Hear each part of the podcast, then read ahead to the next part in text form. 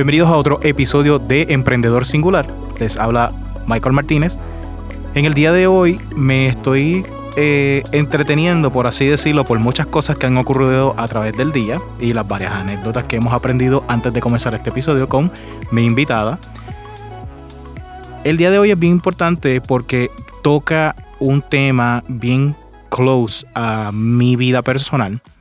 Eh, muchas personas allegadas a mí, tal vez muchas personas allegadas a ustedes, eh, se van a sentir identificadas y, tal, y también ustedes. Yo espero que este episodio sea de impacto para ustedes, no solamente en el área eh, de negocios, en el área profesional, en el área de emprendimiento, sino en su área eh, de familia, en su área personal. Es algo que es bien importante y me gustaría que presten atención a lo que se va a hablar en el día de hoy, porque es de gran valor. Nos acompaña en el día de hoy una emprendedora única y definitivamente singular. Voy a dejar que ella se presente. Mi nombre es Marayadira Fornes, eh, soy editora en jefe de la revista Biplos Magazine, una revista dirigida hacia el mercado de tallas grandes o verdad de personas que somos, vamos a decir, más curvy o más grandes de talla.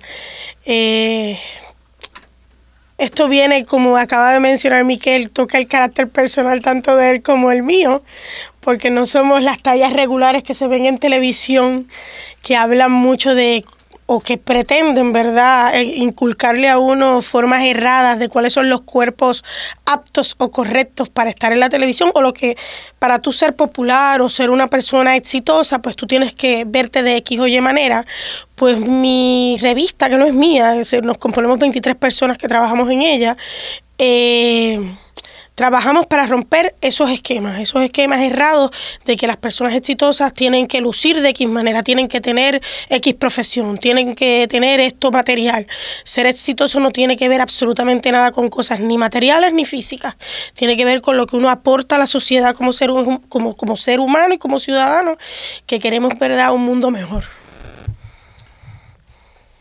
Dijiste muchas cosas ahí que impactan inmediatamente eh, a cualquier persona que lo escuche. Vamos a ir, vamos a ir poco a poco hasta llegar a desmenuzar todo esto como si fuese pollo estofado, por así decirlo, en el buen boricua. Eh, ¿Cómo tú comienzas tu carrera profesional? Voy a hablar desde ti, tu carrera profesional, porque todo esto es, todo esto, o sea, yo soy de las personas que pienso que esto es como los Legos. A pesar de que tú sabes cómo montarlo, siempre viene la base verde que donde que donde todo el mundo tiene que poner hay una plataforma. esa fundación. Claro. Eh, ¿Cómo, ¿Cómo, es tu desarrollo profesional?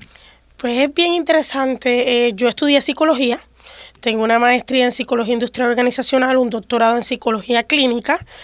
Toda mi vida, la gran mayoría del tiempo, yo tengo 40 años, lo voy a decir con orgullo, he trabajado en el área industrial como psicóloga industrial, pero eh, en mi vida personal siempre tuve un llamado que está relacionado a la psicología, que es el de servir, el tener servicio de ayudar a los otros. Y estaba correlacionado con el aspecto físico de mi persona y de familiares míos cercanos. Entonces yo desde niña siempre veía estos issues de la cuestión imagen corporal. E inclusive cuando yo estaba estudiando en mi doctorado, estudié sobre el área de la imagen, la importancia de la imagen en el individuo, cómo eso forma ¿no? lo que es uno cuando se desarrolla ante el mundo. Eh, yo tuve eh, una tía que te lo comenté cuando conversamos en privado la vez pasada.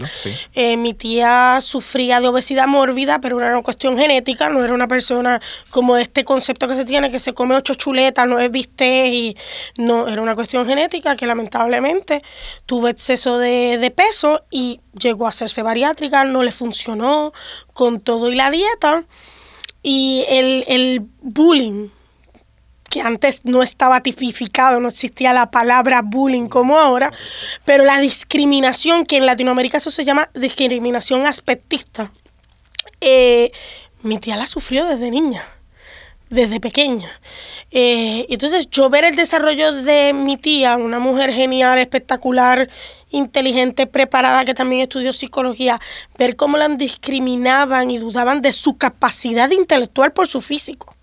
Mira qué interesante eh, eh, eso influyó en mí a estudiar psicología para poder entender eh, cómo los seres humanos trataban de observar y de llegar a unos análisis desde unas perspectivas erróneas y pues tratar de también de ser empática para poder entender dentro del error que los seres humanos son seres humanos y que hay que educarlos. Entonces, pues ese trasfondo de yo estudiar psicología, mi experiencia personal, pues hace que nazca, ¿verdad? Lo que es la revista. Así que más o menos te hago un resumen. Cuando hablamos originalmente, yo mencioné eh, mi hermana mayor eh, ha padecido gran parte de su vida de obesidad. Estuvo borderline ahí en cuestión de nada para ya que fuese considerada obesidad mórbida.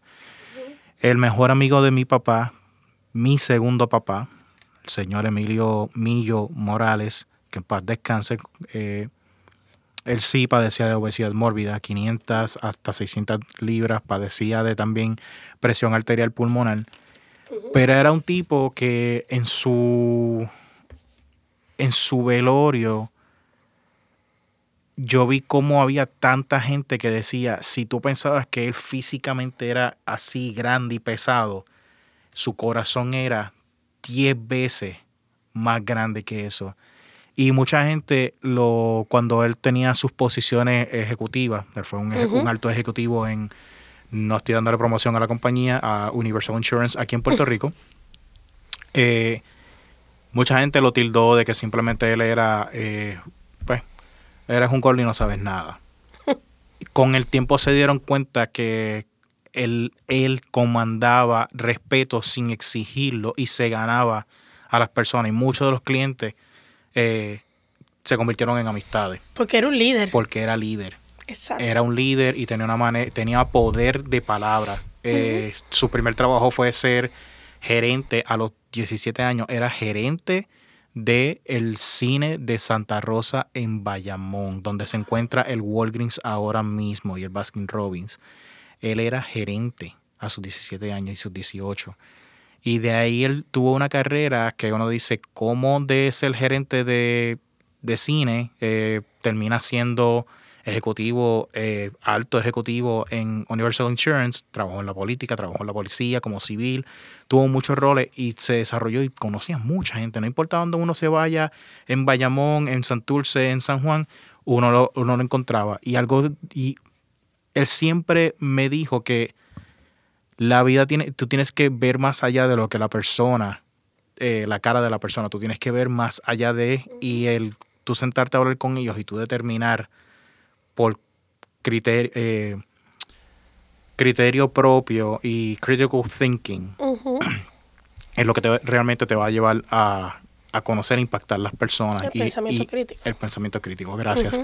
El Spanglish mata cada vez en cuando. No, no hay problema. Eh, tengo que decir que sí, que es cierto. O sea, yo me he topado con, muchos emprendedores que uno dice, wow, pero no sé cómo funciona tu negocio, pero funciona. En el sentido de que uno los ve desorganizados en una área de su vida, pero realmente tienen éxito en su negocio y uno piensa y, simplemente juzga por cosas que uno ve, pero uno no ve cómo esa, cómo esa persona tiene esta única manera de ver la vida y el negocio y demás. Y ahí es donde yo me recuerdo siempre de Albert Einstein, que el tipo nunca pudo machar las medias.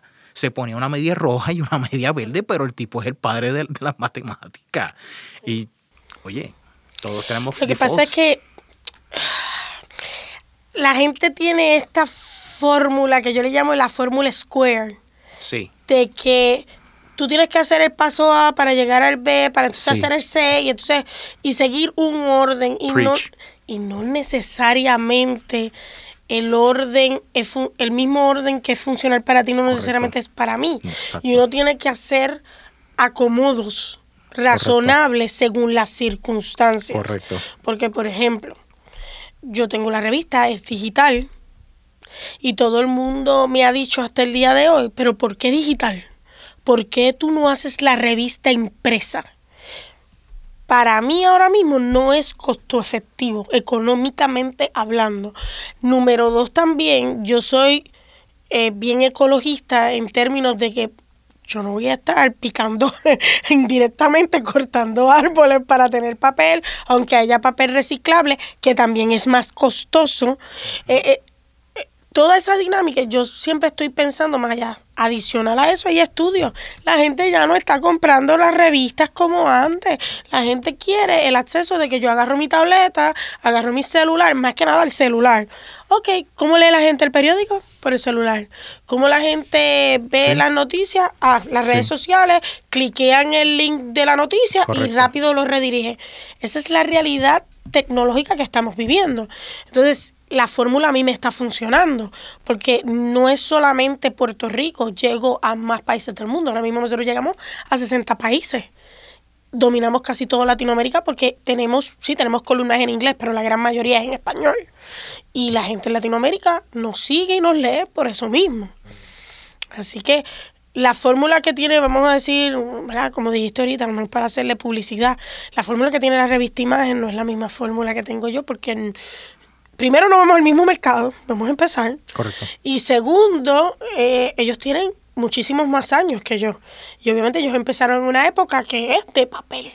Que ahora están trasladándose a la parte virtual. Correcto. Esos son otros 20 pesos. Entonces yo le explico a las personas, no, la fórmula de mi negocio no es la misma que la fórmula de una revista como esa, jamás. Vamos a tocar este punto porque es, bien importante. cuando, cuando hablamos de fórmulas, una de las cosas que a mí siempre me dicen es, pero ¿por qué tú no contratas gente? y yo lo que les digo es porque yo soy un company of one.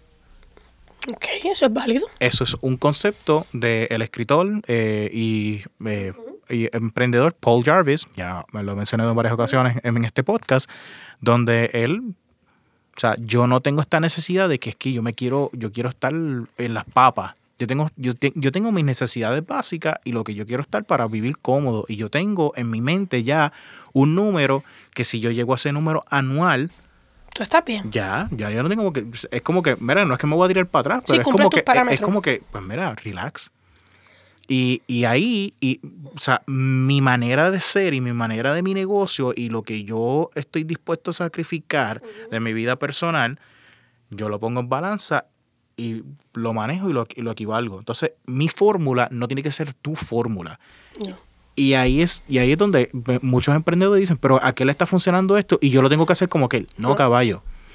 Tu negocio, tu audiencia, tus clientes, tu fórmula. tu mercado. Es como tú lo haces. Correcto. Yo tengo una manera súper rara de grabar guitarras, por ejemplo, en, cuestión de ingeniería de sonido, y todo el mundo me dice, pero es que eso, eso no se hace así. Yo digo, bueno. Pero te funciona. Pero funciona. Mira Phil ah. Collins con el con In the Air Tonight cuando hace el tutum, tutum, tutum. Eso fue un error de grabación. Y cuando le dieron play, eso suena brutal, pues déjalo así. Vamos a dejarlo.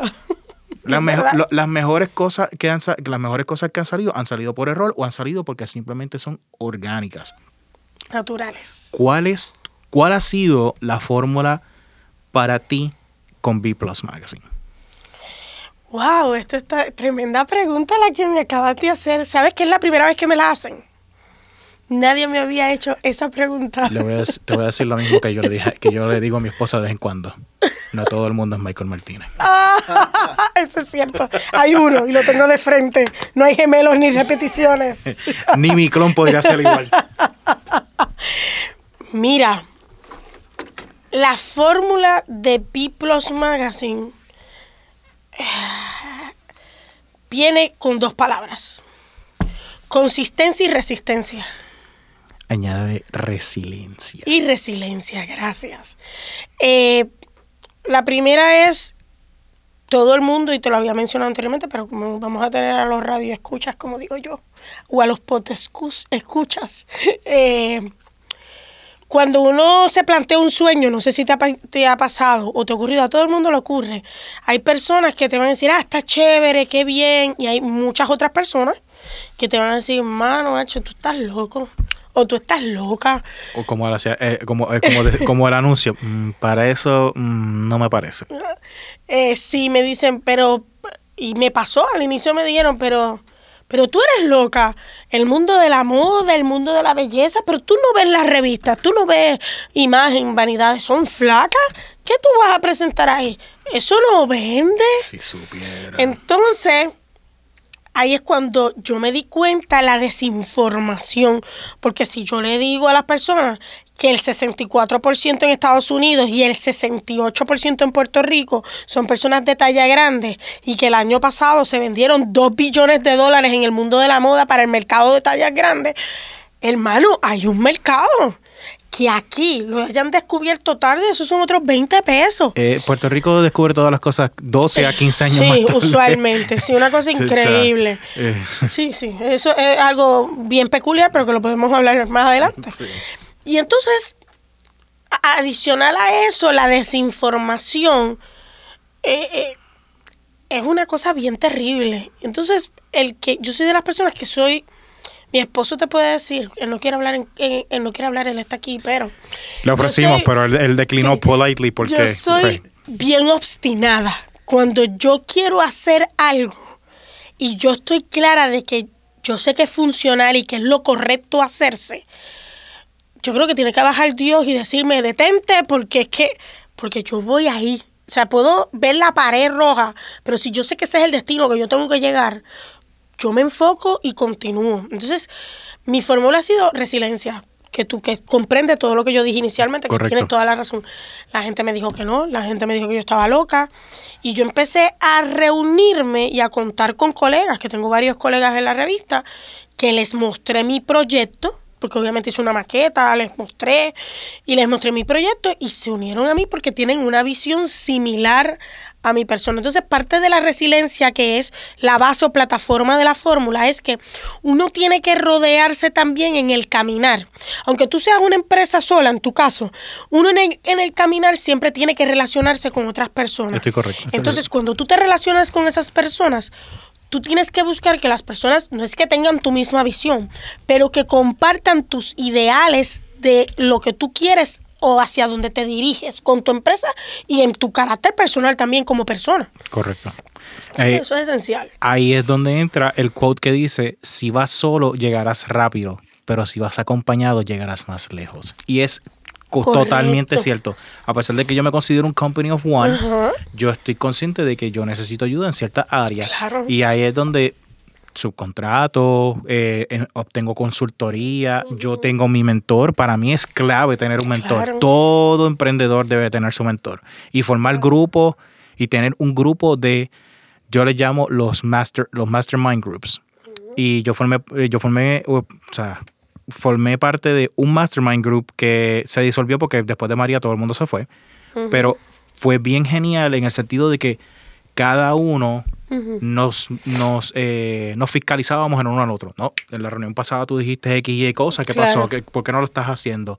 Y era aquel de, o sea, creemos en ti, todo el mundo está invirtiendo tiempo en ti, pero tú, ¿por qué tú no estás dispuesto a invertir tiempo, o sea, a, a invertir en ti mismo? Nosotros somos tu cheerleader. Esa palabra tiempo es tan importante. El tiempo, el, el- el tiempo es el único, es el único currency, es el único recurso que una vez invertido no se puede recuperar. No. Y el tiempo se puede, se puede trans- o sea, yo, si nos vamos a, a nivel de física, la energía no se, des- no se No, se destruye, transforma. se transforma. Correcto. El tiempo tú lo puedes transformar en experiencia, en victorias, en oportunidades, o simple y sencillo, o lo puedes, o todo eso y económico, que, es que se convierte en un recurso económico porque tu tiempo, tú obtuviste todo eso y obtuviste remuneración económica en la moneda que tú, que tú decidas. Digo la moneda que tú decidas porque si a mí me pagan en Bitcoin o en Ethereum, yo no tengo ningún problema.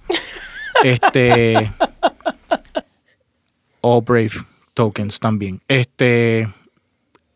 By the way, si usted eh, quiere darle support a este podcast, puede ir a mi Twitter, me- Michael27A, y puede darme un Brave Token ahí, o en mi página, o en mi YouTube channel, o Y muy agradecido. y muy agradecido, gracias. Eh, est- este, esto fue auspiciado por Mo- Moñito, Moñito Gema, el futuro negocio de mi esposa. Chiste aparte. Ok. Pues tocando el tema de, de juntos, para mí, para mí siempre ha sido importante y a pesar de que ¿verdad? Michael Media es una compañía que es soy solo yo, yo tengo este, yo tengo siempre he tenido esta ide- idea de que, mano, yo quiero ser un non-profit de una manera bien específica, bien particular y casualmente he estado conociendo varias personas que yo digo, esta persona me gustaría que estuviese en el board, esta persona me gustaría que estuviese aquí, esta persona tiene esto, esta persona tiene aquello. Y yo, es como yo digo, mano, tú tener esta, tú formar un negocio es como una paella, tú vas a meter ahí todo lo, todo lo mejor y lo bueno. Y que todo el mundo se cocine y se haga bien chévere para que entonces se haga una buena presentación. Muchas personas eh, están cambiando la mentalidad de competencia. Y estamos adaptando, o sea, es, es el aquel de yo te ayudo, tú me ayudas, yo te refiero, tú me refieres, ta, ta, ta. Ok. Lo que no se está dando eh, mucho, y es porque no saben el concepto, es el concepto de interdependencia. Correcto. Donde yo puedo funcionar sin ti, pero cuando, cuando necesito de ti, tú está, los dos estamos abiertos a hablar de eso, porque conozco muchos comerciantes que son de restaurantes, pero hay que ver sushi, aquel se enfoca en carne roja, el otro se enfoca en barbecue, el otro se enfoca en, comida vegana, y ellos mismos se están haciendo sus propios consorcios y se están refiriendo los unos a los otros. Y la, palabra, la palabra clave de eso es se colaboran mutuamente, así dicen en Latinoamérica. Sí, o sea, hay una, hay una, colaboración, hay una colaboración muy bonita que se está dando y pues eso es lo que hace que el proyecto de uno como tal pues crezca. Porque si hay muchas personas que dicen, yo soy influencer, entonces entran en esta competencia de que yo necesito tener más likes que nadie. Pero realmente ese like se traduce, ese like se traduce a algo. Ese like se traduce a un mensaje, ese like se traduce a venta, ese like se traduce a impacto. No. Están con esta mentalidad del 2012 y ¿dónde está el, engagement? Yo prefiero tener 200 personas engaging todos los días y que si yo anuncio algo, de esas 200 personas, el 50% me, cobra, me compra algo que es a 50 dólares, tengo 5 mil dólares. Mientras estas personas que yo conozco que tienen páginas con 14 mil personas y no le compran ni un chicle a 99 centavos. Entonces, pues, o sea, son, son, varias, son varios conceptos que para mí son, son difíciles y, ahí es donde entra aquel de que ¿Dónde está tu fórmula real? O sea, ¿qué tú estás pensando? ¿Cuál es tu cliente ideal? ¿A quién tú quieres llegar? ¿Cuál, cuál es tu mensaje? En el caso tuyo con B Plus Magazine, tu mensaje, siempre, eh, tu mensaje es dirigido específicamente a solamente plus, eh, plus people o tu mensaje es más abarcador? Que no, mi mensaje es mucho más abarcador porque nosotros somos lo que se llama una revista Body Positive. Y el movimiento Body Positive es el reconocimiento y la aceptación de todo tipo de cuerpos. Desde las personas más delgadas, que también son bien discriminadas, hasta las personas que tienen obesidad mórbida. Todos son válidos, todos son reales y todos merecen respeto. Por eso, si has tenido la oportunidad de ver la revista, esta última edición fue celebrando los cinco años que tenemos de existencia, pero en las ediciones anteriores nosotros tenemos diversidad de columnas, desde sexualidad, psicología, hablamos hasta de economía, porque tenemos un economista, de cómo manejar tu dinero de forma saludable, tenemos temas de nutrición, vamos a volver a tener la columna de ejercicio. Es una revista que está dirigida a empoderar a las personas y a no decirles cómo se deben ver. Es, es, e, es, lo esencial, porque Biplos no es ser eh, una talla, es ser más que tú eres como un individuo, que tú quieres como, como, persona ser, que tú aspiras a ser. Porque yo creo mucho en lo que decía Maslow, es una pirámide y la cúspide es el sentido de autorrealización que tenemos que tener todos los seres humanos. Pues la revista aspira, y hemos aspirado todos los que trabajamos en ella, a que los seres humanos aspiren a esa autorrealización donde ellos se sientan que son dignos como son. So, B plus tiene doble significado, porque uno, uno, uno, dice, pues B plus, ser, ser, ser plus size, porque es automáticamente lo que todo el mundo piensa, pero es B plus, C, C más. Y nosotros cuando hablamos originalmente estábamos, yo me, me, vino a la mente la canción de DJ Tiesto de Just Be. Exacto. Y que la canción realmente lo que habla es del ser, del, del, del yo. Y está el ego, está el superego, está el ego saludable, el ego negativo y demás. Y, o sea, uno tiene que tener un buen uno tiene que tener un ego saludable, saludable. Es un balance, porque todos tenemos cosas que queremos modificar. Porque yo siempre, yo hago esta comparación, la gente se echa a reír. ¿Tú te acuerdas los, los cómics o los muñequitos de televisión que tú tenías un angelito aquí, un diablito aquí, el diablito te decía esto? exacto. Exacto. Eh, eh, Sí, que estoy hablando como si la gente me estuviera viendo y es verdad. Gracias en un hombro. Tienes toda la razón. El, ángel, el ángel era en el hombro derecho y, y, lo negativo era en el hombro izquierdo. Por favor, no lo tra por favor. Esto no tiene que ver con política en cuestión de derecha e izquierda. No lo tajiversen, por favor. Gracias. Continúa. Entonces, me ha hecho reír porque me imaginé muchas cosas.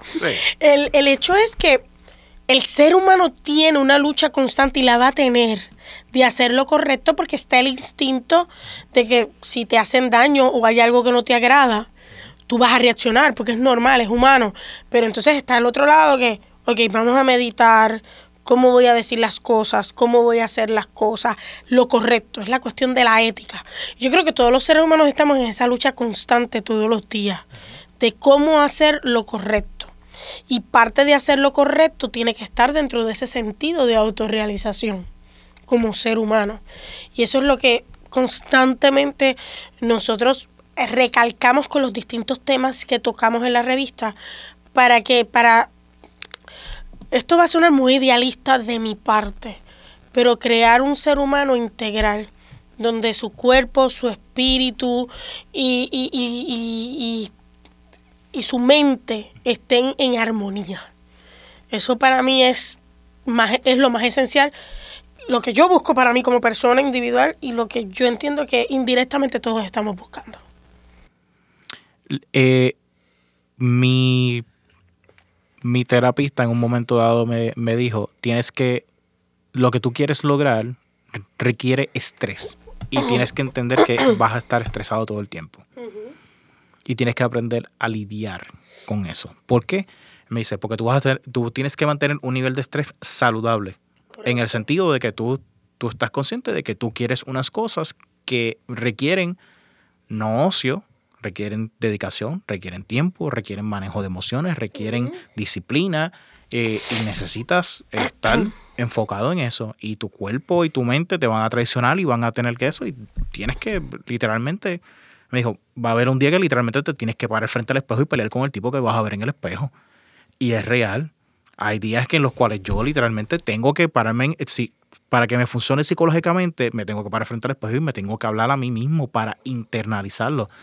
Razón por la cual Man in the Mirror de Michael Jackson es, toca, toca, toca, le llega a uno porque es real. O sea, el, eh, cambio, el, el, cambio empieza con el tipo en el espejo y hay algunas veces que el ser humano necesita visualizarse y se ve en el espejo y hablarse es como que, wow. Es interesante que, digas esto porque además de uno hablarse a sí mismo, mi esposo se ríe porque yo tiendo mucho a hablar sola. Yo tengo una costumbre que yo me hablo sola, yo me contesto sola. Oh, sí, yo planifico cuando voy a hablar con las personas, yo me paro al frente del espejo.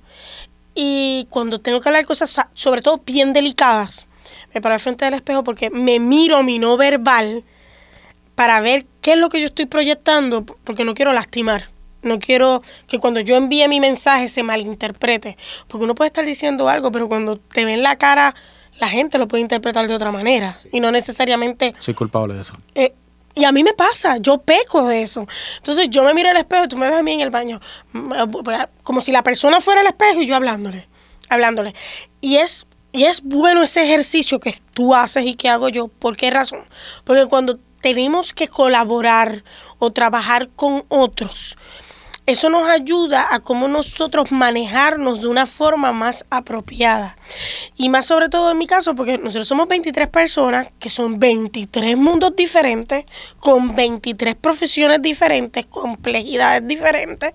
Y entonces uno tiene que hacerse más empático para entender unas cosas, porque a veces uno está en el, en el, en la rapidez de que yo tengo que hacer esto, esto, esto, yo me preparé para X meta tal día, tal hora, y la gente si no corre, porque lo que tú hablaste de la interdependencia, en mi caso es lo mismo. People's Magazine, vamos a decir que el 100% lo trabajamos mi esposo y yo, pero yo dependo indirectamente de que mis columnistas entreguen sus columnas y yo estar pendiente de qué ellos están redactando según el tema de la revista, para darte un pequeño ejemplo de, de la revista. Entonces, que cumplan con los deadlines y si no están a tiempo, pues llamar, estar pendientes, ¿por qué? ¿Qué pasó? ¿Cuánto tiempo necesitas? ¿En qué te trancaste? Porque a veces se trancan, son humanos. Escribir no es algo que tú, ay, me senté y ya yo escribí. Yo entiendo que requiere, como decía eh, Platón, es una mayéutica, es un parto intelectual. O sea, requiere su tiempo. Entonces, uno tiene que ser, además de ser editor, tienes que ser el psicólogo indirecto. No es que, ¿verdad? No quiero que mis columnistas los quiero, no piensen eso. Sino de que uno tiene que ser a veces un poquito psicólogo y estar tratando de, pues, cheering up. ¿Tú me entiendes? De que, ok, vamos a hacerlo. ¿En qué te trancaste? ¿En qué te puedo ayudar?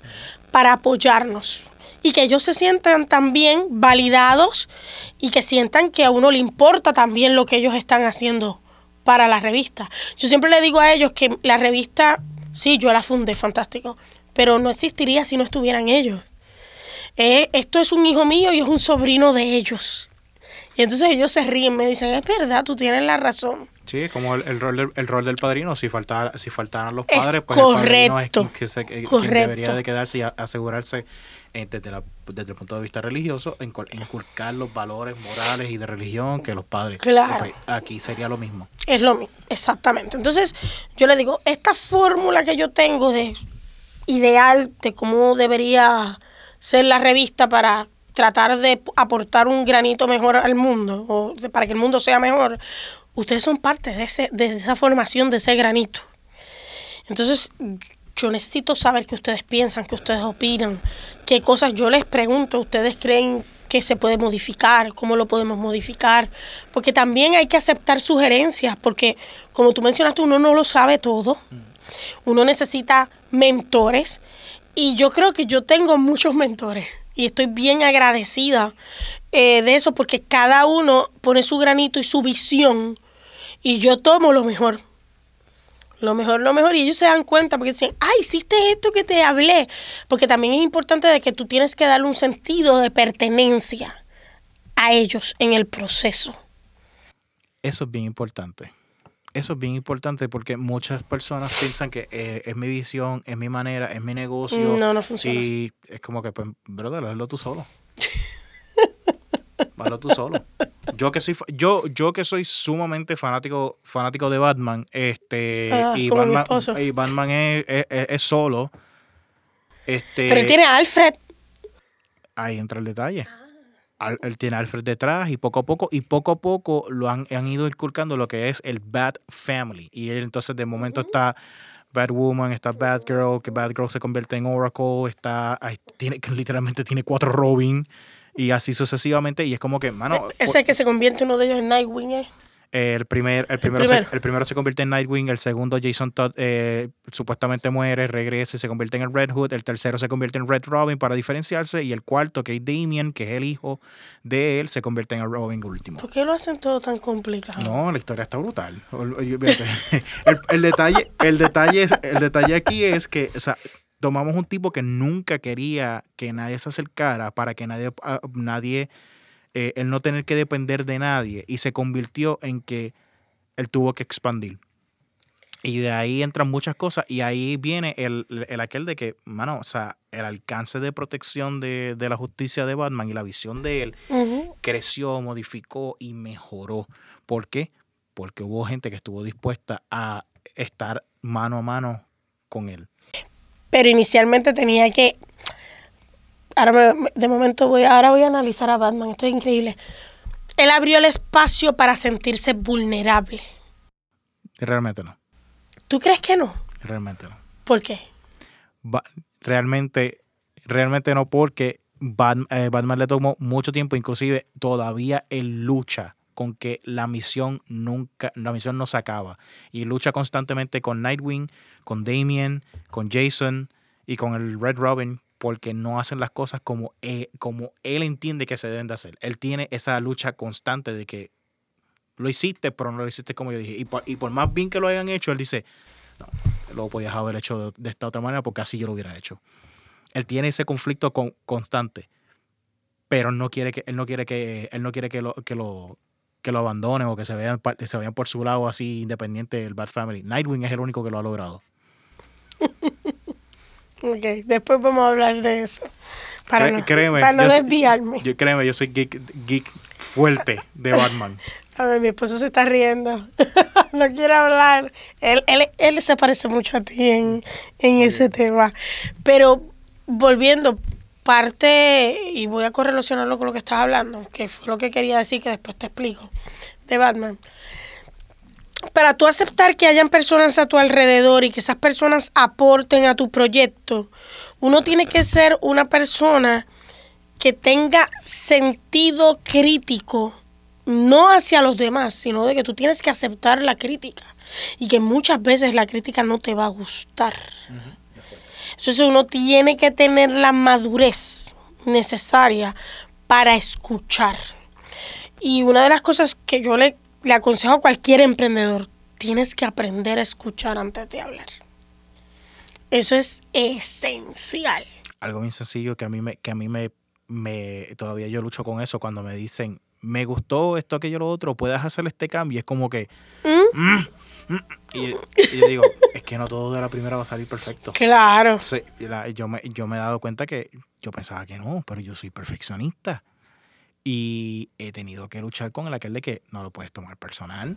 Simplemente es tu trabajo. Tu cliente te está pidiendo que tú pongas esto, esto, aquello, lo otro. Y el aquel de yo tengo el conocimiento, pero él lo quiere de esa manera. Y yo entiendo que es una mala decisión. Yo lo trato de coachar. Es una mala decisión y podemos encontrarnos halfway, podemos, eh, algunas veces yo gano el punto y otras veces pues simplemente determino que el tipo es un morón, pues no, no, no, mentira.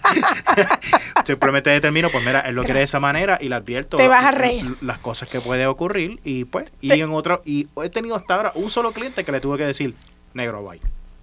Entiendo, te comprendo, pero te voy a, te voy a hacer cuando uno tiene proyectos con su esposo es complicado también porque separar ¿verdad? el amor del proyecto es bien complicado. Sí, sí, sí. ¿Qué ocurre? Yo tengo la idea de cómo quiero las cosas en la revista, pero mi esposo es quien, cuando ustedes vean la revista bien linda, bien preciosa, quien la diseña y la pone linda y bella es mi esposo. Entonces yo tengo unas formas un poquito estrictas en la gramática de cómo deben ir las cosas. Por ejemplo, todo a mí me enseñaron por ley APA que tiene que estar justified. Y yo, ya veo, si vieran la cara de Miquel es como, Mara, ¿cómo es posible? No. Negativo. negativo. Pero tú sabes, cuando uno viene de la academia, tú sabes que hay unas reglas rígidas, ¿no? Sí, no, Correcto. Entonces mi esposo me dice, pero porque eso está en la APA no significa que cuando yo vaya a diagramar esto y lo vaya a poner lindo, tiene que verse así porque se ve feo, Mara. Tú no entiendes. Y entonces, hay veces que lo pone justify, a ver, hay veces que tengo que decirlo así. ¿Se pueden decir palabrotas? No, no se pueden decir palabrotas. sí, yo lo pongo explícito. Eh, mi esposo me da unas mandas para el cara. Imagínense los otros puntitos. Y me dice, esto se ve feo y no lo voy a poner justify. Lo siento. Entonces, ahí es cuando uno tiene, te hago esto en broma para que veas cómo es la cosa, uno tiene que escuchar, sentarse a analizar, él me enseña el ejemplo, visualizarlo y darme cuenta que, coño, es verdad, no se ve bonito. Esto tiene que, tiene que ir de otra manera. A veces puede ir justify, a veces no. Y entonces e, es, no sé si la palabra ceder les guste, pero a veces hay que fluir. Esa es la palabra que quiero utilizar. Compromise. sí, uno tiene que, que porque si no, no, no va a funcionar y la fórmula se va a trancar y no va a correr como tiene que correr. Eh, uno, uno hay, no siempre todo sale como uno quiere. Uno tiene que ir, fluir según cómo se van presentando las cosas, pero obviamente sin dejar de perder de objetivo la meta que tú tienes trazada. Eso es bien importante, porque a mí me han pasado muchísimas cosas en el camino que han sido bien complejas, como cuando pasó el huracán María, que tú me preguntaste sobre ello cuando hablamos aparte. Cuando pasó el huracán María, nosotros estuvimos aquí no hubo energía eléctrica. ¿Cómo rayos yo voy a mantener una revista digital sin energía eléctrica? Fue bien complicado porque no podíamos hacer shooting, no podíamos montar la revista, no podíamos hacer absolutamente nada. Y pues más o menos con la poca energía que había de las plantas que uno tiene eléctricas, pues uno trabajaba las redes sociales. pues para mantener al tanto de lo que estaba ocurriendo a, a, nuestro mercado y a los que también nos siguen, porque nosotros tenemos personas que no nos tienen like en la página, por ejemplo, de Facebook, pero nos siguen y ven la página. Y yo, lo sé porque tú ves las estadísticas. Entonces, eh, eh, esas complejidades de cómo uno se adapta y cómo uno maneja las cosas en situaciones extremas como, como ocurre en el huracán María, eh, le enseña a uno mucho de lo que hablamos al inicio cuando empezamos, de la resiliencia que tenemos los seres humanos. Mira, en casi todas las personas con las que yo he hablado, emprendedores que sobrevivieron María, eh, tienen, tienen muchísimas historias. Porque es el aquel de lo que yo tuve que hacer a nivel de el negocio, lo que tuve que hacer a nivel familiar, lo que tuve que hacer a nivel de mi comunidad directa y lo que tuve que hacer para bregar conmigo mismo. Eh, yo estaba pasando, en el 2017 yo pasé por muchas situaciones, muchísimas situaciones y luego de que pasa todo, todo lo de María y demás y yo empiezo a retomarme a mí mismo, muchas personas me dijeron, de verdad que no sé cómo tú, cómo tú estás parado, o sea, cómo, cómo tú estás eh, fluyendo, específicamente por la situación de que la casa se me inunda y mi esposa estaba embarazada. Wow. Eh, y tuvimos que salir de la casa. O sea, y ese, y mi único enfoque durante todo María fue, o sea, yo tengo que proteger a mi familia. Claro. Es que, salvaguardar tu, tu seguridad. Y a pesar, a pesar de que la película yo la detesto, yo me sentía como I am Legend, en el sentido de que está oscureciendo, que han dado por todas partes y demás, porque entonces empezaron los saqueos. Y yo no tenía mucho, pero lo que tenía, pues tenía que guardarlo. Y con esfuerzo, porque las cosas no, no. Mira, yo te hago la anécdota larga, corta. Yo estaba de viaje cuando pasó el huracán María con mi esposo fue un infierno volver acá porque te acuerdas que había este eh, curfew, que hasta después de las nueve no podía salir, y habían solamente dos vuelos, uno por la mañana y uno por la noche. Yo tardé 10 días en llegar a Puerto Rico. Mis papás son de la vieja guardia, no tienen redes sociales, no creen en eso porque es una invasión eh, consentida por aquellos que tenemos redes sociales, una invasión a la privacidad. acuérdate que son, son baby boomers. o sea, hasta, sí. Y entonces gracias a Dios que la familia de mi esposo sí tienen redes sociales, que él pudo inmediatamente saber que estaban bien, pero yo supe de mis papás hasta que yo pisé tierra y yo soy hija única. Y para mí fue una cosa espantosa yo no saber cómo estaba mi familia. Adicional a eso, nosotros llegamos a mi casa y mi casa estaba inundada porque se taparon todos los conductos del techo por las ramas, las cosas. Cuando nosotros entramos había una piscina bien bella, habían hongos por todos lados. Nosotros perdimos todo todo. Y yo me acuerdo que yo soy asmática y mi esposo me dijo, no entres, no entres porque esto es biohazard para ti. Y yo le dije, yo tengo que entrar, pues yo tengo que ver. Me acuerdo que compramos mascarillas que, encontramos de milagro en la farmacia de milagro. Cuando yo entro, a mí las lágrimas se me salieron porque es todo. Nosotros, de María para acá, empezamos de cero. Todo. Todo, todo, todo, literal. Y entonces cuando uno se ve sin luz, uno empieza a ver, gracias a Dios que nosotros tuvimos buenos vecinos. Yo no puedo decir que no tuviéramos buenos vecinos porque tuvimos buenos vecinos. Cuando uno ve ese, ese, esa hermandad, es la palabra correcta, de apoyarnos cuando más jodidos estamos, porque esa es la realidad, me hizo a mí ver que hay esperanza en el mundo. Que no estamos tan jorobados como pensábamos. Y que hay posibilidades de lo que yo estaba hablando ahorita, de tener una salud integral socialmente hablando. Hemos hablado, voy a, voy a como quien dice, empezar a hacer un funnel. Porque muchas, eh, tal vez el que está escuchando dice, pero ¿y qué tiene que ver todo esto con la revista? Mano, es que esto es la revista. La, esencia de la revista es el pensamiento crítico que, se está dialogando aquí. Porque cuando yo entro y empiezo a, a leer los diferentes artículos que de, la revista, yo no puedo decir, ah, yo vi una revista completa. No te puedo decir que me senté y vi un, una Viz Plus Magazine, una edición completa. Está bien. Yo fue como que, ok, vamos aquí. claro. Y vamos aquí. Pasa. Y vamos aquí. Y vamos aquí. Entonces, entré a diferentes ediciones y me... Y es de las pocas veces que yo entro a una revista y yo puedo decir, wow, editor in chief is in charge of the vision. O sea, tienes la visión correcta y el tono es estable en todas partes. Hay personas que comienzan proyectos y van, eh, pues vamos a intentar esto. ¿A qué lo está haciendo como que Vamos a intentar esto. Y, vamos a hacer esto. Eh, ah, pero no está saliendo como yo quiero. Pues que si te pasas cambiando rumbo nunca vas a llegar a ningún lado. No, eh, yo trabajamos la fórmula desde un inicio. Si hay cosas que uno modifica. Sí, uno, va Es, es normal, porque si ves la primera edición y ves, vamos a decir, la última, no se parece. No, es que siempre va a ser Uno modifica, pero la línea principal del mensaje que nosotros queremos llevar, no, eso no ha cambiado. Sigue siendo el mismo. Pero es que, eh, es que uno ve, uno ve, a diferencia de los periódicos, que es como que este mes le quieren tirar a este, esa, esa, agenda. Sí, horrible, eso es horrible. Esa agenda de, de pues, economistas, partidistas o lo que sea, pues son, son bien únicas. En el caso de B Plus Magazine, yo lo que vi fue la idea principal está presente siempre y, se va, y se va por, o sea, tiene un rumbo y siempre está ahí, siempre está presente. Y eso es algo que últimamente yo muchos emprendedores que no lo tienen.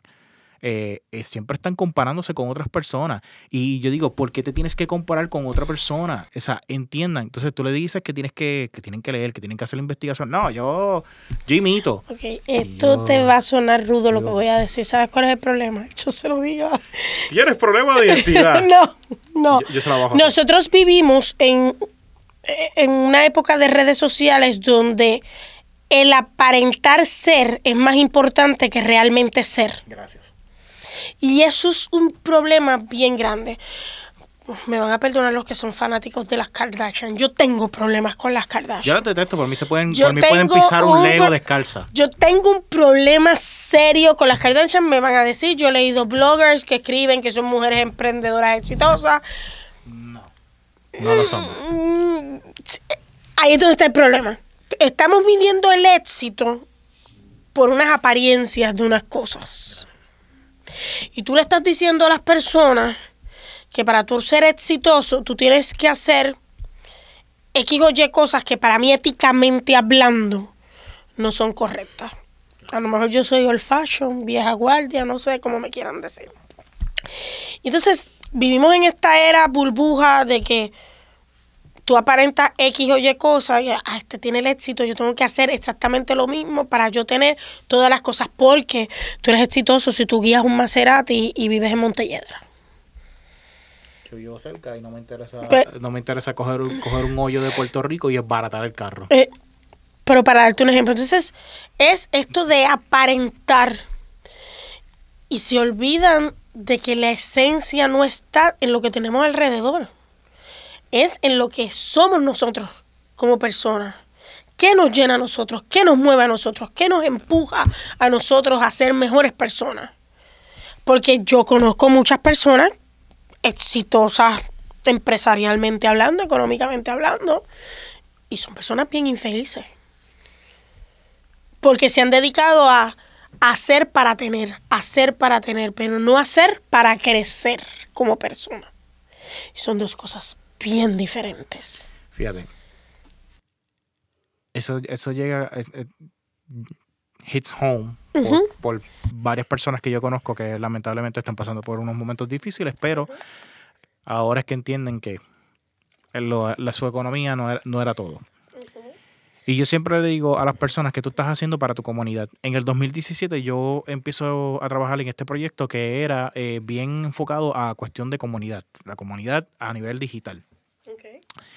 Y poco a poco, de simplemente entrar a dar support en servicio al cliente, me convertí en el community manager de la compañía. Y sin darnos cuenta, yo me convertí en la cara de la compañía. ¡Wow!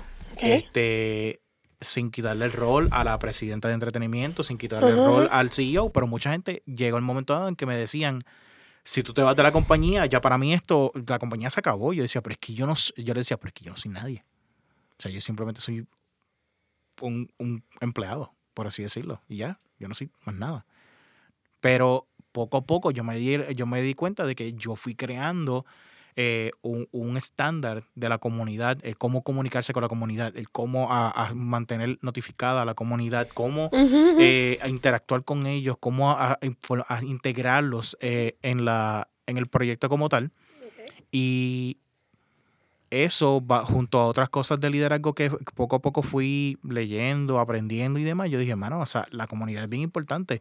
Tu comunidad digital, que son tus seguidores. Claro. Que queremos que queremos que nos sigan, queremos que formen comunidad y queremos que se conviertan en superfans. Entonces, que ellos sean los que continúen advocating, o sea, hablando sobre tu producto, sobre tu proyecto, sobre tu revista, sobre, sobre ti, eh, sobre lo que estás haciendo. Porque el, concepto de, de comunidad es tú estás impactando de una manera positiva a este grupo de personas, ya sea por tus servicios, tus productos o tu mensaje. Si tú no estás haciéndolo, pues entonces yo entiendo que no estás logrando nada. Eh, yo estaba escuchando hoy el libro de The Infinite Game de Simon Sinek, excelente libro, y él dice que, por ejemplo, Ford, desde cuando eh, creó la compañía Ford, él dijo, que si tú lo único que te enfocabas era en hacer dinero, tu compañía no tenía ningún propósito real, porque tu compañía debe, debe decir, yo vengo a resolver este problema, lo resuelves, obtienes dinero y utilizas parte de ese dinero para continuar desarrollando. Seguir evolucionando. E, esa, ese mensaje eh, y seguir resolviendo ese problema. ¿Por qué hay tantas personas que solamente se enfocan en el dinero? Pues porque entraron luego otras, otros, otros conceptos de capitalismo que eh, eran, se basan en una teoría viejísima y esa teoría se quedó estancada y no evolucionó con los tiempos porque el ser humano evoluciona. Y así como evoluciona para, para bien, también evoluciona su greed, su... Eh, avaricia. Avaricia, gracias. Este, porque es parte del ser humano. Claro. O sea, este, el que no me crea, pues simplemente compre un par de discos de Iron Maiden y los pueden escuchar. Créame que va a aprender. Yo promuevo Iron Maiden, gracias. Eh, pues entonces, eh, en ese sentido, yo entiendo que tú con B Plus Magazine, tú has creado tu comunidad y tú has procurado mantener esa comunidad que entiendan el mensaje original de tú eres más que lo que eres físicamente. Tú eres más de lo que, de lo que la gente ve. Aquí hay cosas que te pueden añadir valor a, lo que, a lo que ya tú eres en sí ahí están las herramientas. La revista es una herramienta para que tú, lo que sea que vayas a hacer con tu vida, lo que sea que te hayas propuesto como ser humano, puedas trabajarlo con esas herramientas. Están ahí. Es cuestión de nos visitan en nuestro hogar virtual en bplusmac.com y ahí van a tener las herramientas. Es cuestión de leer y también obviamente tener eh, un espacio reflexivo y de pensamiento crítico, de que a veces hay unas cosas que uno lee que le tocan y si te están tocando, tienes que darte cuenta que es algo que se está moviendo dentro de ti para tú mejorar tu vida. Así que están ahí las herramientas, están totalmente disponibles para todo el mundo francamente. Y eso para mí es bien importante. La gente me dice, mira, ¿por qué tú no vendes la revista digitalmente hablando? La revista es eh, gratuita para todo el mundo. Nosotros tenemos auspiciadores, anunciantes y eso, y con esa manera es que mantenemos, como digo yo, el, el negocio. Pero, pero mientras más personas le llegue el mensaje, para mí es mucho mejor. En términos morales aunque no lo creas. Cuando mencionas ahora los auspiciadores, ¿qué pasaron con los auspiciadores luego de María? Uh, nosotros hubo tiendas que desaparecieron, hoteles que cerraron, fue bien complejo. Yo te puedo decir que María fue en septiembre del 2017, yo te puedo decir que hasta principios de enero del 2019 todo fue sumamente bien lento bien lento, bien lento, bien lento, porque vamos a darte un ejemplo. Nosotros hemos trabajado con el Caribe Hilton, y no es que estoy haciendo promoción, pero es para dar un ejemplo. El Caribe Hilton, ¿cuándo vino a abrir? Creo que fue en noviembre del año pasado, octubre del año pasado. Sí, se tardó bastante. Se tardó, para darte un ejemplo. O sea, que hay, todavía hay hoteles de la isla, de la costa este, que todavía se están arreglando. Mira el, oye, el conquistador, que yo estoy loca porque ya abran todas las, porque nada más tienen dos partes abiertas. Todavía la, el water park no está abierto totalmente. La marina no está abierto, va a estar abierto hasta final de este año. para darte un ejemplo. Sabes que con los hoteles que nosotros hemos trabajado, hay hoteles que no, todavía no están a full capacity del lugar, entonces no hemos podido hacer unas cosas por eso mismo. O sea que sí, sí, definitivamente María afectó.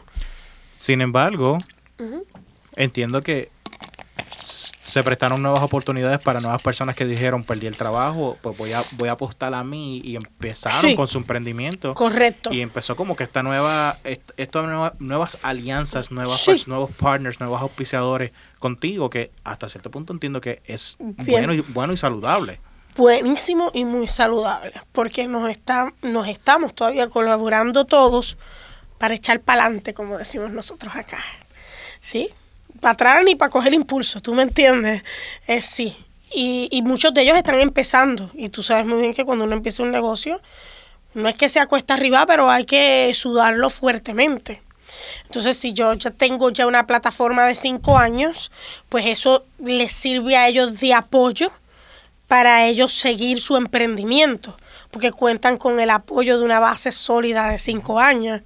Y, entonces ha sido bien positivo esa retroalimentación de la visión de ellos en su negocio versus nuestra plataforma de cinco años con un mercado sólido. Definitivo. Es, me agrada mucho la idea de que, pues, es triste porque a pesar de todo yo pues, tengo que decir, yo no lo perdí todo en María, eh, a pesar de que se inundaron mis, autos, no los perdimos. Gracias a Dios, qué bueno. El, mismo. tuve suerte, fui bendecido en esa, en esa área. Pero María, yo tengo que decir que fue un. Ah, fue como, mano, pues se llevaron un par de árboles, se llevaron un par de, se llevaron muchas cosas eh, emocionales de uno. Se llevó varias raíces, o sea, o por lo menos pude ver varias raíces que era como que, mano, hay que sacarlo, hay que sacarlo porque es mala hierba y empezar a trabajar de adentro hacia afuera. Y es algo que, mm, eh, es algo que en diferentes conversaciones con diferentes personas que tienen negocio o que han formado sus negocios de, después de María, se han dado cuenta que hasta cierto punto era necesario para que la gente despertara, para que la gente estuviera más consciente de sí misma, de su economía, del país, de su comunidad, de los, de los dolores, los pains and troubles que hay en Puerto Rico, cosas destapó muchas áreas que dijeron, ahí hay una oportunidad, yo tengo ese conocimiento o me voy a unir con esta persona y vamos a empezar a trabajarlo.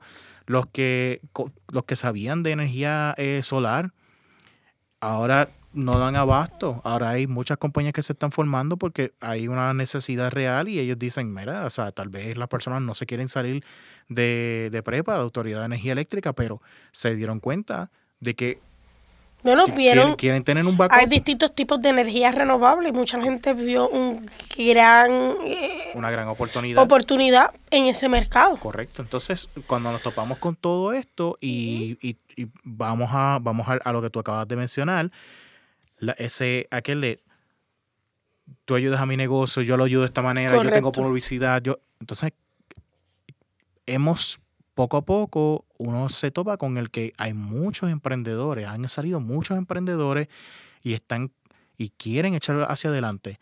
El detalle es, mano, hay que trabajarlo y requiere, y requiere una disciplina y en ciertas ocasiones, pues mira, tú tienes, eh, tu producto no es, tu producto no es una revista, la revista es, por así decirlo, es el empaque donde viene. Tu producto realmente es trabajar con, contigo, es, es, realmente cultivar tu yo. Correcto. Es la mejor manera que lo puedo describir. No, lo has descrito muy bien. Eh, eh, usualmente la gente eh, se va por la parte somera, ¿no? Por lo que está encima, por lo que está en la portada y tú estás analizándolo, ay Dios mío, estoy emocionada en cinco años, alguien que lo ha analizado profundamente, me siento muy emocionada hoy. Lo digo de corazón, bien emocionada, porque es exactamente lo que tú acabas de decir. Sí. Yo, la gente, hay personas porque uno invierte económicamente hablando en sus proyectos, eso es inevitable. Tú tienes que invertir de tu dinero, y en mi caso de nuestro dinero, porque es de mi esposo y mío, invertir con unas proyecciones, ¿verdad? A corto, mediano y largo plazo. Eso todo negocio tiene que tenerlo saludablemente hablando. Pero más allá de esas proyecciones de ganancia económico-material, yo vuelvo y te digo, yo soy bien idealista. Mi esposo a veces me jala los brazos y me dice, ok, Mara, está bien, bájale un chirirín, la parte idealista. Pero para mí, el que yo dejo como persona al mundo, Dios me cuide y me protege, pero si yo me muero mañana, B Plus Magazine está ahí.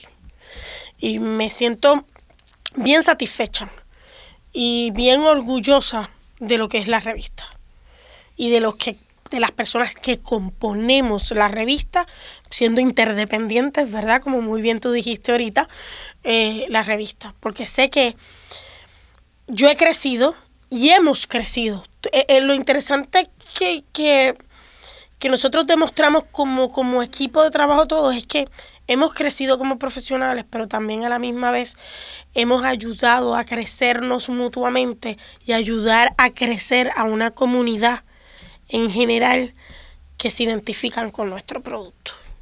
Y eso tú lo ves cuando, en nuestro caso, nosotros nos escriben muchos emails, nos envían emails a la revista dándonos las gracias. Las gracias de, gracias porque, por ejemplo, la semana pasada yo tuve una persona de 63 años, hombre, interesantemente, que me dijo, gracias, sí, la revista está enfocada en las mujeres, pero ustedes hablan del ser humano en general y por primera vez yo puedo decir que me pude identificar con algunos temas que ustedes tocaron en la revista y me siento bien conmigo mismo a pesar de que soy un hombre de tallas grandes.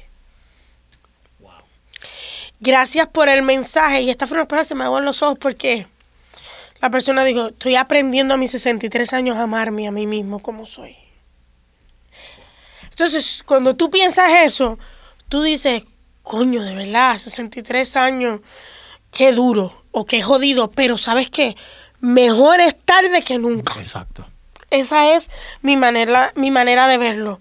Aunque el tiempo es algo que no se recupera porque tienes que trabajarlo o porque se transforman en X o Y formas, nunca es tarde.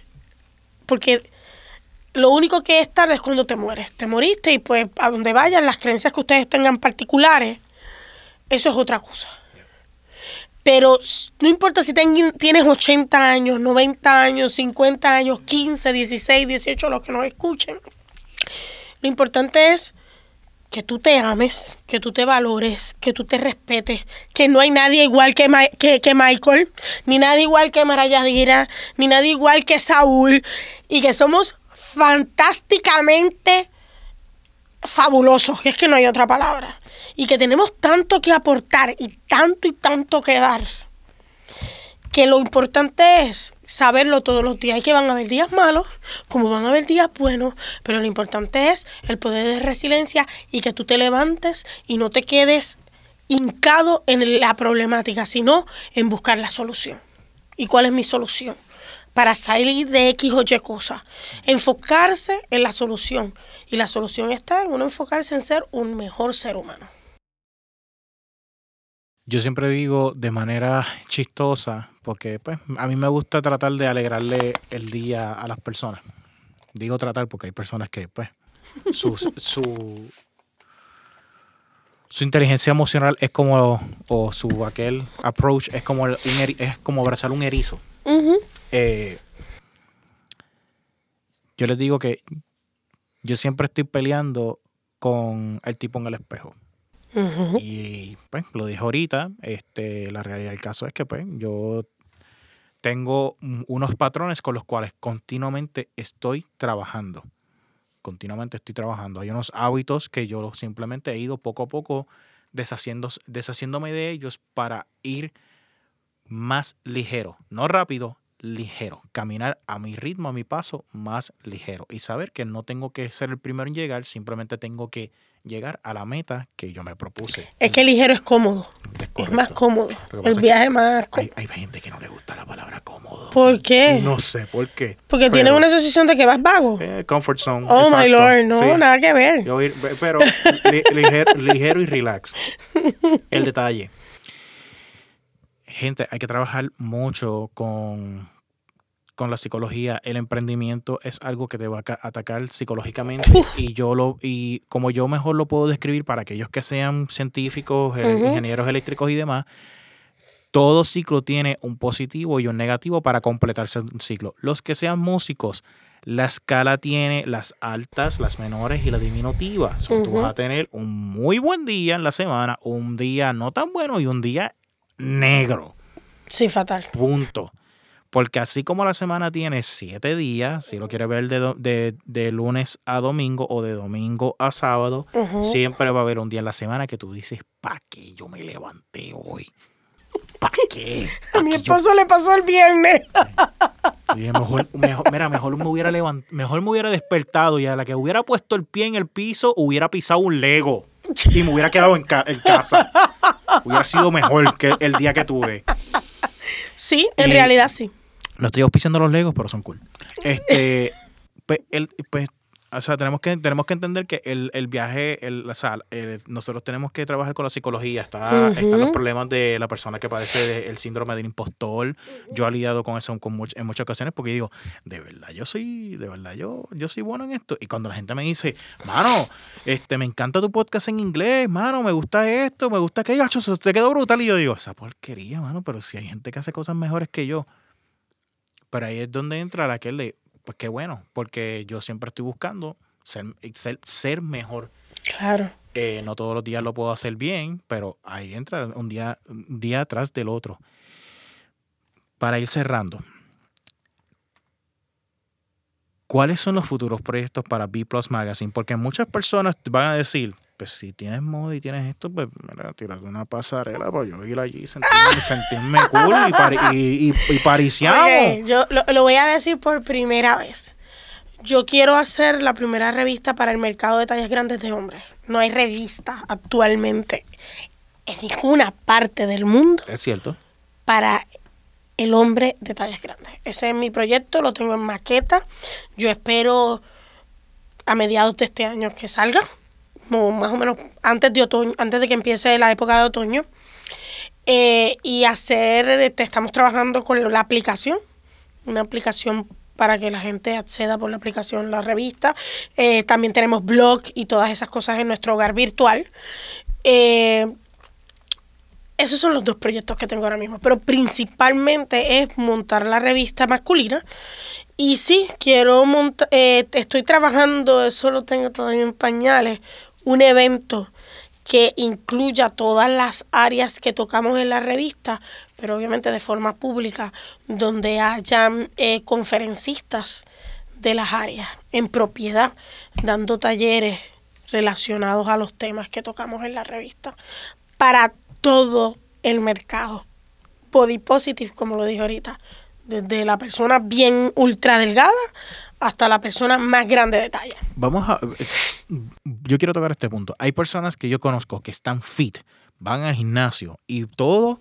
Y tienen el colesterol y los triglicéridos no, no, horribles. No, ok, sí, eso es cierto, eso es cierto. Mi, mi primo, mi primo este, desde los 18 años es técnicamente un fisiculturista, pero el tipo, él y yo, genéticamente nosotros sobreproducimos colesterol. O sea, nosotros tenemos que velarnos ahí y, demás. Y, pues le gusta el lechón, a mí me gustan los hamburgues y pues por ahí vamos. Dios bendiga los cheeseburgers. Oh, este, amén. Sí, a mí también me gustan. Ok. Pues entonces, pero yo conozco gente que literalmente por más fit que estén, su la, e, esa, la imagen que ellos tienen de ellos está distorsionada. completamente distorsionada. Distorsionada. Entonces, es el aquel de hasta cuándo o sea, hasta, hasta qué punto tú vas a coger y vas a llevar a tu cuerpo a, a, o sea, a sobre, ejercitarlo para, para tratar de llegar a una idea de imagen que es irreal. Porque hay que trabajar la parte mental. Correcto. Por eso es que, por eso es que lo traigo, porque el, me imagino que, o sea, en el evento es como que el evento no se va a limitar a, sí, vamos a ver un montón de, un montón de plus size BBWs. No, no, no, no, no. O sea, vamos a, es un evento que yo entiendo que es para todas las personas y es para gente, invierta en usted, invierta en, invierta en, en, en sí mismo, en su imagen, en su, en, en Su Es- bienestar. Su bienestar, su bienestar de adentro hacia afuera. Siempre trabajé de, de adentro hacia afuera. Una de mis, de mis canciones favoritas es de Hillsong y es de Inside Out. Y es una canción que me impacta. Eh, sí, Hillsong es una banda cristiana. Si usted quiere escucharla, bienvenido. Si no la quiere escuchar, pues no absténgase de, de los comentarios. Gracias. Pero yo siempre, a mí siempre me gusta ver las transformaciones que vengan de adentro hacia afuera. Porque si tú, pues, tú coges y te pintas el pelo y haces y te cambias, y te cambias el estilo y ya está. Pero cuando vienen esas transformaciones como Betty la Fea, fue una transformación completa. Porque fue una transformación de ella descubrirse y ella saber la- las áreas, quién era realmente ella y salir del caparazón de, de mamá y papá y convertirse en una mujer y, eh, y emprender en su camino de ella. Y yo creo que esa fue una, esa ha sido una de las razones por la cual la novela ha sido tan- Exitosa. Tan, exitosa y ha sido adaptada tantas veces y así sucesivamente. El Conde de Montecristo es una, es una, es Una una excelente novela. excelente novela y una de las mejores literaturas que cualquier ser humano pueda leer y es exactamente lo mismo que viene esta, esta este tipo que era bien inocente, que, lo, que lo único que quería era ser capitán y su esposa, más nada, y se convirtió en un tipo que tenía una mente brutal. Y ahí es donde entra eso. Por eso es que yo, est- este tipo de eventos, o, y, o sea, primordialmente, tu producto, la revista, eh, con su producto real, que es el trabajar con la imagen positiva de la persona. Correcto. Llevarlo a algo que la gente, que tu comunidad local aquí en Puerto Rico pueda participar. Yo entiendo que sería como quien dice la, la cúspide, la primera, la cúspide. La primera- ese sería como La, tú. la primera montaña Eso, eso sería, no, no, no, eso sería como tú decir, ok, cuando tú hagas la revista de los hombres, esa es Infinity War, y cuando hagas el evento, es Endgame. Ya está. Oye, interesante comparación. Ya, la, la util- no, la he utilizado en varias ocasiones. No, pero está chévere, no, pero me gusta, me gustó. Es, pa- es para que, es para que vea, o sea, la gente entienda como que, ok, llegamos a esta parte. Sí, o sea, eh, ahora mismo Esta es la en etapa de esto. estás en este- tercera fase, Sí. en tercera fase, pues entonces cuando saque la revista ese Infinity War y detrás viene el evento y ahí llega este Endgame y ahí, ¡fua! y ganamos. Imagínate, después de eso, ¿qué hacemos? Después te cuento. Después, después de eso, pues Después- viene, fa- después de eso como ahora, como fase 4, que ahora, eh, bueno, ya no tenemos a Capitán América, ya no tenemos a este, pues, ¿qué tenemos ahora? Disney Plus, pues nos vamos. No, no estoy auspiciando Disney Plus. Mira, lo que tú estabas mencionando ahorita, lo importante es para cualquier emprendedor que esté empezando o que vamos, que está pensando, ni siquiera que esté empezando, sino está pensando, ok, ¿qué yo puedo hacer para montar X o Y negocio, el que sea? Lo primero, tienes que hacer una lista de tus. Primero tienes que definir qué es lo que quieres hacer debes evaluar las personas, no es copiar, esto es importante, no es copiar, es evaluar lo que las personas han hecho similar a lo que tú estás propuesto hacer y ver qué es lo que no están cubriendo esas personas para tú tener un punto de enganche. Nicho. Exacto, nicho, esa es la palabra. Porque, por ejemplo, yo tengo una revista que tiene un X tema y que va hacia un mercado particular, pero yo lo abordo de una manera diferente a otras revistas como lo es Imagen, Vanidades, etcétera. Y eso cualquiera que lea la revista se da cuenta. Es evidente.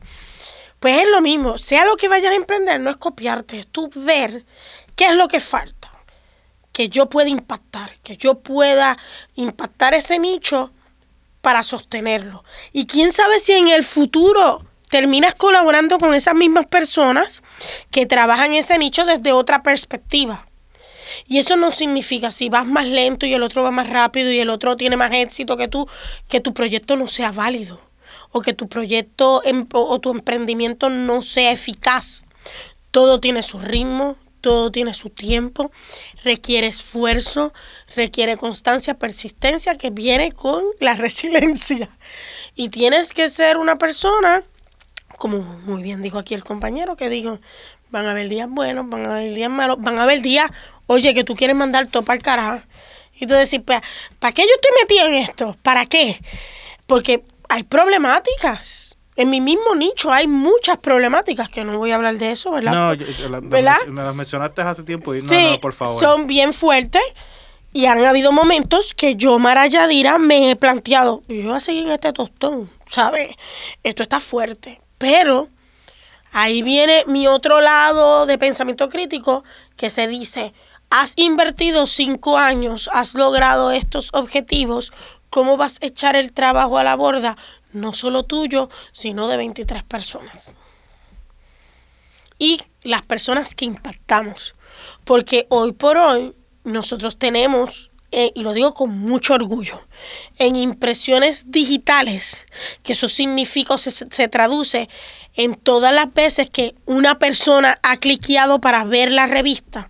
Y eso es por IP address. Esa, esa estadística es bien específica, porque el IP address es tu dirección de electrónica de internet de tu hogar o de tu trabajo.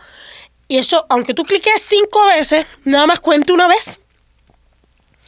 Ya nosotros estamos cerca del millón de impresiones digitales en cinco años. Entonces, cuando yo veo eso, yo digo, wow, nosotros hemos impactado muchas vidas de muchas personas.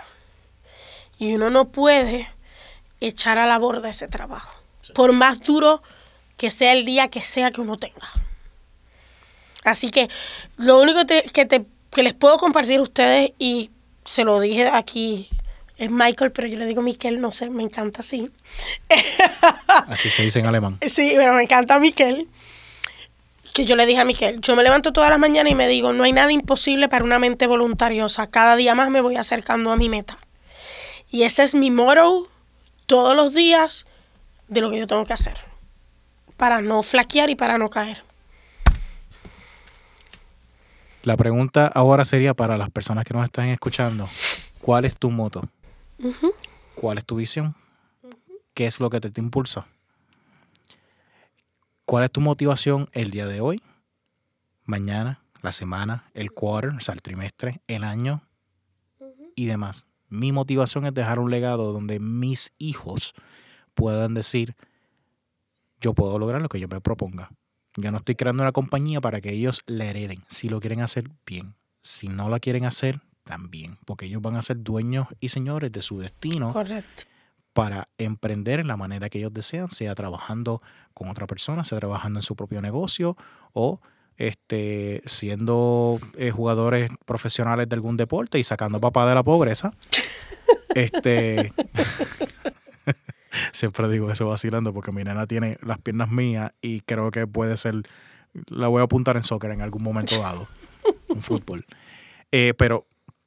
Pero, un pero, pero yo quiero dejar un legado donde ellos digan: mi papá no vino de una, de una familia con adinerada. Mi papá no tenía un apellido que fuese reconocido. Mi papá tenía un apellido del montón.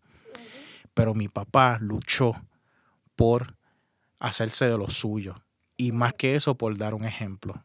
Y, mi y, yo me gusta el, me gustaría ser recordado como un hombre que emprendió y luchó y dejó un legado positivo a las personas. Y eso es lo que este podcast y mis trabajos y mis relaciones que yo hago con las personas, con mis clientes y demás, eso es, ese es lo que yo quiero, que cuando yo llegue al negocio, ellos no digan, ya viene esta a cobrar, ellos vean a esta persona, viene, se sienta, me pregunta cómo le va el negocio, cómo eh, me escucha cuál es el struggle que tengo este mes y, y, mira, pues intenta esta manera y vemos poco a poco. He visto cómo un negocio que estuvo a punto de desaparecer en menos de tres meses se cuadriplicaron las ventas, está siendo impactado, está siendo reconocido y está, o sea, él dice, no importa dónde yo me meta, la gente ya me reconoce. Y eso para mí es grande porque no es el aquel de, ah, es que lo hizo por mí, es el aquel de, wow, tuve la oportunidad de ayudar a esta persona a,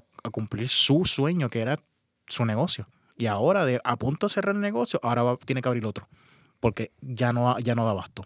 Cuatro meses floreció. Y yo digo, wow, qué bueno que yo qué bueno que yo tuve la oportunidad de servir ahí. Y eso es clave. Tu emprendimiento debe de ser para servir. Tu emprendimiento no debe ser para simplemente enriquecerte. Eso es un byproduct de tus servicios. Ahí, yo creo que aquí yo eh, creo que es el momento de dejar este podcast. eh, María Dira, por favor, dinos cómo te pueden encontrar, cómo te pueden seguir. Eh, dónde están digitalmente. Claro que Así. sí. Nuestro hogar virtual, que es nuestra página de internet, nos, en- nos consiguen por www o www.bplusmag, que es b e p l u s m a g punto com, y nos encuentran por todas las redes sociales, es decir, ya vamos a abrir el TikTok, pero eso les avisaré por la red principal social. Es este, sí, los milenios, es importante. Eso No, va. No, no, no, no, va- Vamos a aclarar algo. Los millennials son de 1985 Ah, bueno, sí, es verdad. hasta ¿Cuáles son los Z? Los, los, eh, espérate, esos son generación Z. Z, sí. Porque están los exennials, que Sí. son la, la son el, el, el overlap entre la generación X y los millennials. Correcto. La generación X y ahora... No, estos son los Z, perdón, los del TikTok. Discúlpenme, millennials, no se ofendan. Pues el TikTok va después, pero tenemos Facebook, nos encuentran por B Mac o B Magazine. También nos encuentran por Instagram por B Mac o B Magazine. Y nos encuentran también en Twitter por B Mac o B Magazine. Lo escriben, lo van a ver. Van a ver el logo y van a ver que está el descriptivo de la revista. Eh, y nos encuentran por todas las redes sociales, pero la principal es Facebook, porque aquí en Puerto Rico tú sabes que una de las redes principales es, es Facebook. Eh, Sí. Ok, ¿y cada cuánto tiempo sale la revista? La revista sale cada dos meses. Tenemos seis ediciones al año, pero también eh, tenemos semanal eh, distintos posts en nuestro blog. Eh, usualmente tenemos de tres a cuatro posts semanales que entonces le enviamos a nuestros suscriptores lo que se esté hablando X o Y tema dentro del blog, además de la revista. So, eh, también pueden, o sea, te pueden seguir, pero también te Sí. entonces, eh, eh, email list. Sí, tenemos el, el email que bueno, pueden entrar a la página de la revista. Tenemos un área donde está para que los suscriptores nos escriban directamente. Eso se redirige hacia nosotros y nosotros podemos contestar preguntas, cualquier duda que tengan, con muchísimo gusto. Va a ser un placer poderles atender. Y si quieren ver las ediciones pasadas, cuando entren a nuestro hogar virtual, van a cliquear sobre el icono que dice Magazine, cliquean ahí y pueden ver nuestras pasadas 26 ediciones que tenemos y disfrutar de ellas. Están excelente. disponibles. Excelente. Mara Yadira, muchas gracias por tu tiempo. A ti y a tu esposo Saúl, que creo que se estaba congelando. si estuvieras hablando, no estuvieras así. Yo se lo dije. Eh, este, gracias por, por tu tiempo. No, gracias a Fue- ti por la fue- invitación. Fue, esto fue genial. Eh, he tenido la bendición de entrevistar a personas que impactan directamente positivo a mí y crezco, crezco como persona. Y gracias por, por eso. Gracias a ti. Gracias por haber escuchado este episodio de Emprendedor Singular. Les hablo Michael Martínez.